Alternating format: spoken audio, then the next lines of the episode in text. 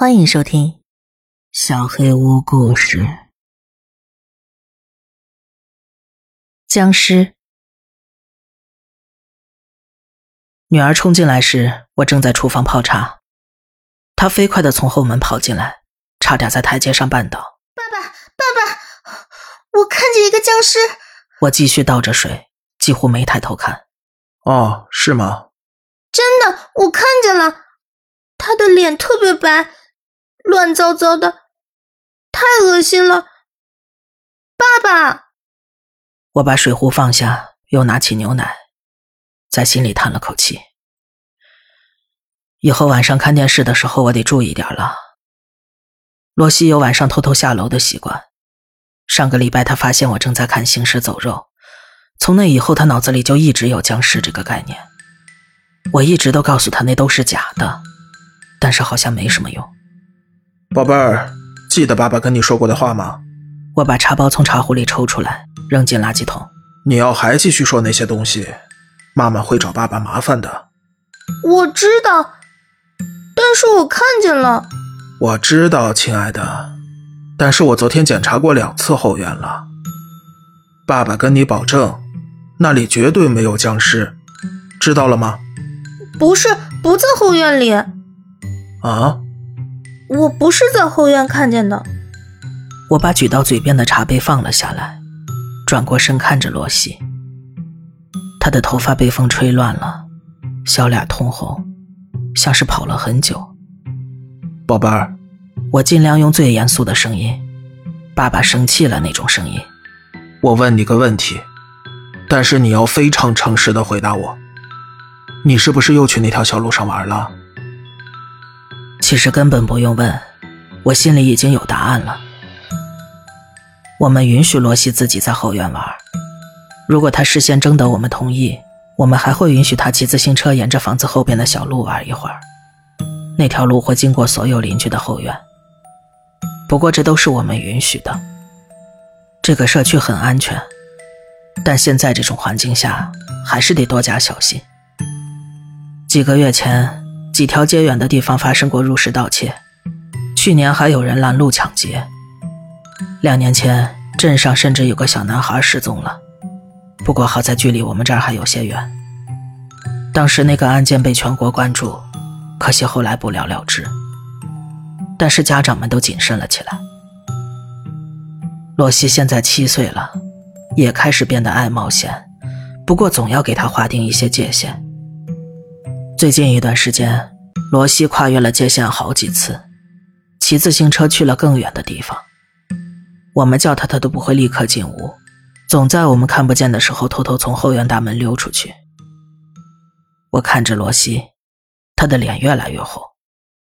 他从我身上移开目光，低头看着自己的脚。爸爸，我就走了一小段路，我保证。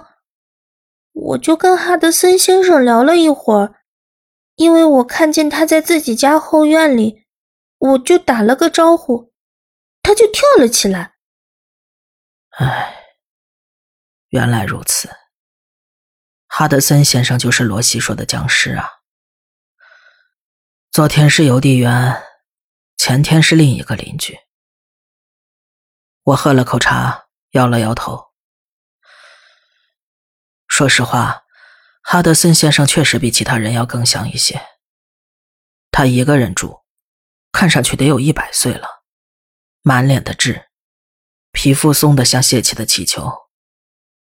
不过，以前我们隔着篱笆聊天的时候，他总是显得很和蔼可亲，就是有些孤独而已。我可不能让罗西叫他僵尸。听我说，宝贝儿，我知道你没走多远。但是我不希望你。我马上就回来了，爸爸。他瞪着大大的蓝眼睛盯着我，一脸委屈。我发誓，哈德森先生给我冰淇淋的时候，我都拒绝了。我知道你不喜欢我拿陌生人的东西。他给了你冰淇淋？嗯，但是我说不要。哈德森先生真的很想让我去他家吃冰淇淋，但是我告诉他我得回家了。然后我就直接回来。洛西还在叽叽喳喳，他的声音就像个小马达一样呼呼响。但是我已经没再听了。我是不太介意邻居们跟我的小姑娘聊天，但是不喜欢他们邀请她去家里，没有我跟她妈妈陪着肯定不行。哪怕他们只是善良孤独的老人家。我决定一会儿去拜访一下哈德森先生，亲自告诉他这件事。语气要友好，那是当然，不过态度要坚定。然而最终。我还是没得到机会。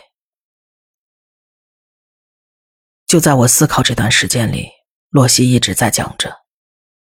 做好去拜访的准备之后，我的注意力重新回到了洛西身上，然后越听越冷。爸爸，不要禁止我去后院玩，好不好？我保证不会再偷偷溜出去了。我可不想让僵尸抓到我。洛西，宝贝儿。我不会禁止你去后院的，但是你得先跟爸爸保证几件事。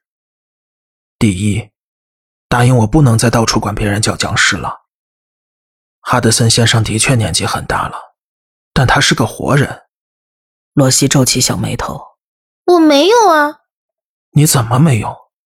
你刚才跑进来还一直叫他僵尸呢。”“不是，我没有。哈德森先生不是僵尸。”我在他家看到了僵尸，不过不是他。嗯，我放下了茶杯。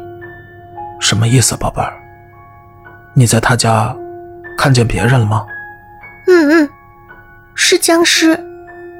我跟他说话的时候，那个僵尸就趴在他地下室的小窗户上。鸡皮疙瘩爬上了我的后背。什么？爸爸。我知道很可怕。他的脸特别白，上边全是血和伤口。他的嘴张得大大的，好像在对我尖叫。但是爸爸，你知道我最搞不明白的是什么吗？我尽量控制住自己的声音。什么？我没想到小孩也会变成僵尸，我以为僵尸都是大人。我以前肯定搞错了，因为哈德森先生地下室的那个，看上去就是个小男孩。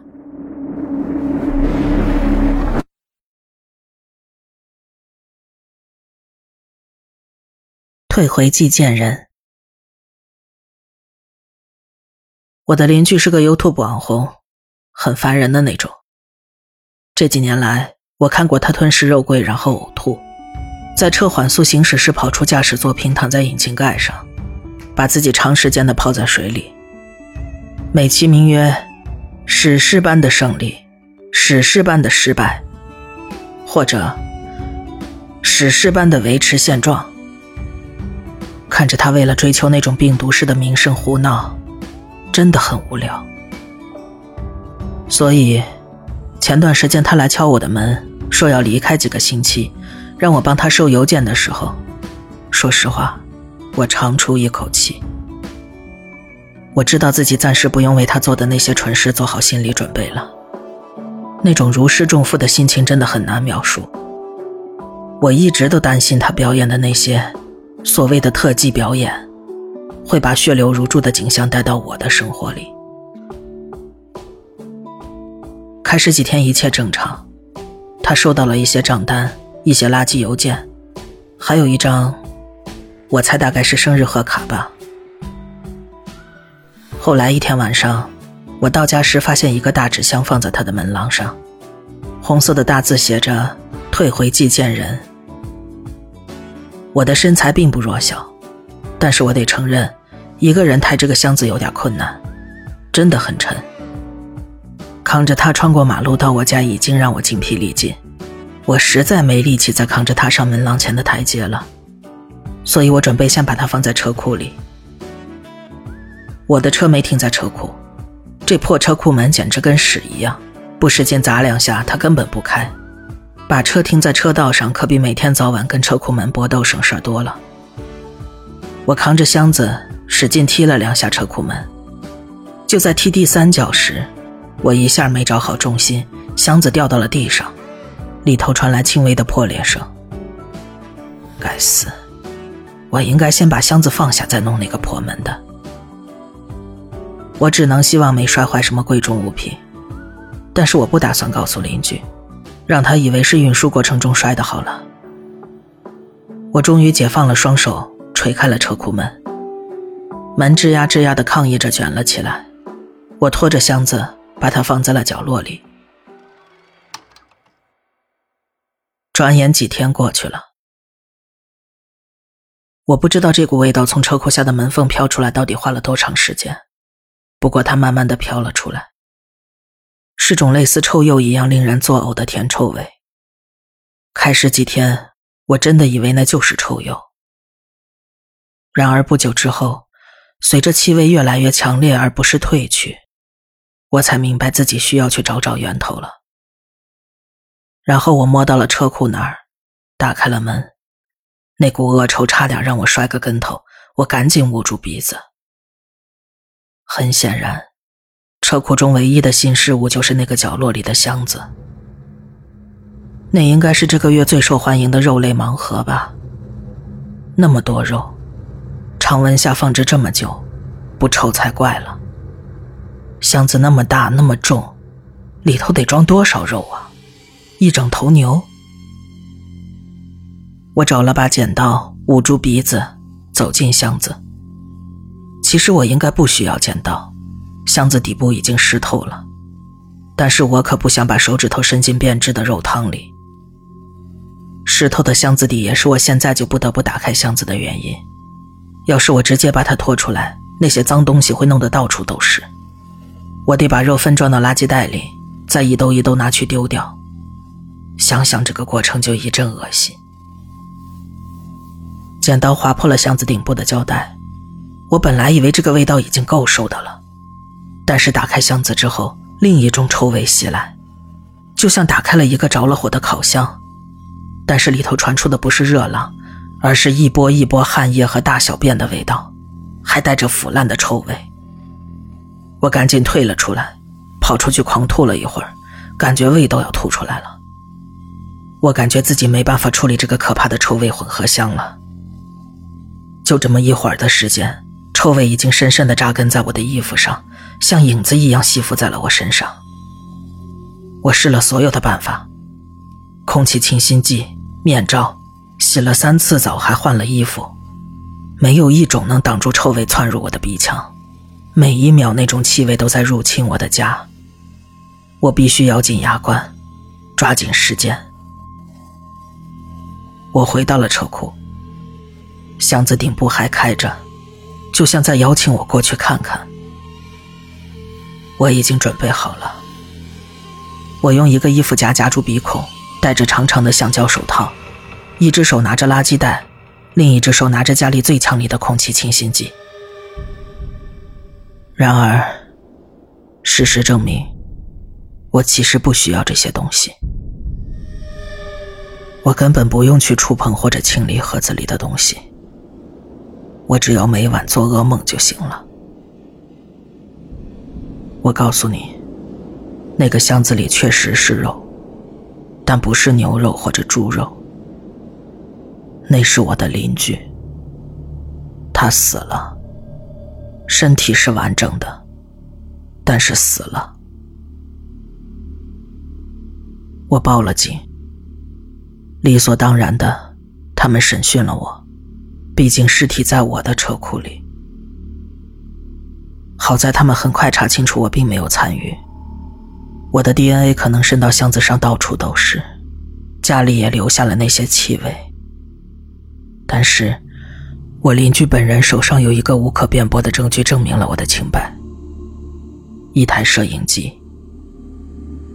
他们就给我看了一次那个视频，我不太清楚这合不合法。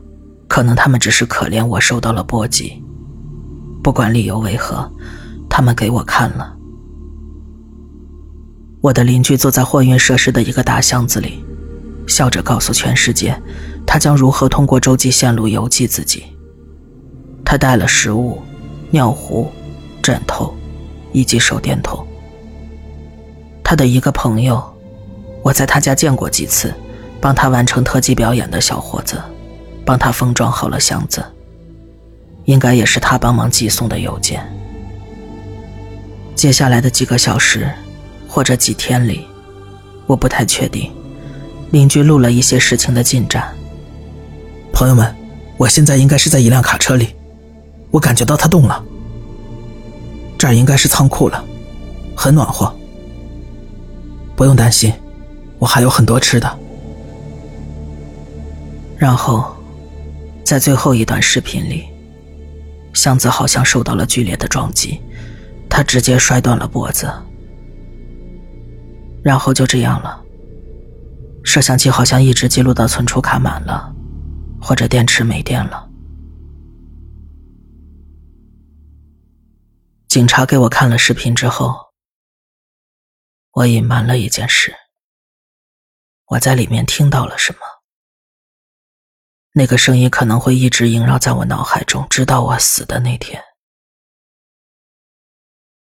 就在他摔断脖子之后，我听到了车库门那熟悉的吱呀声。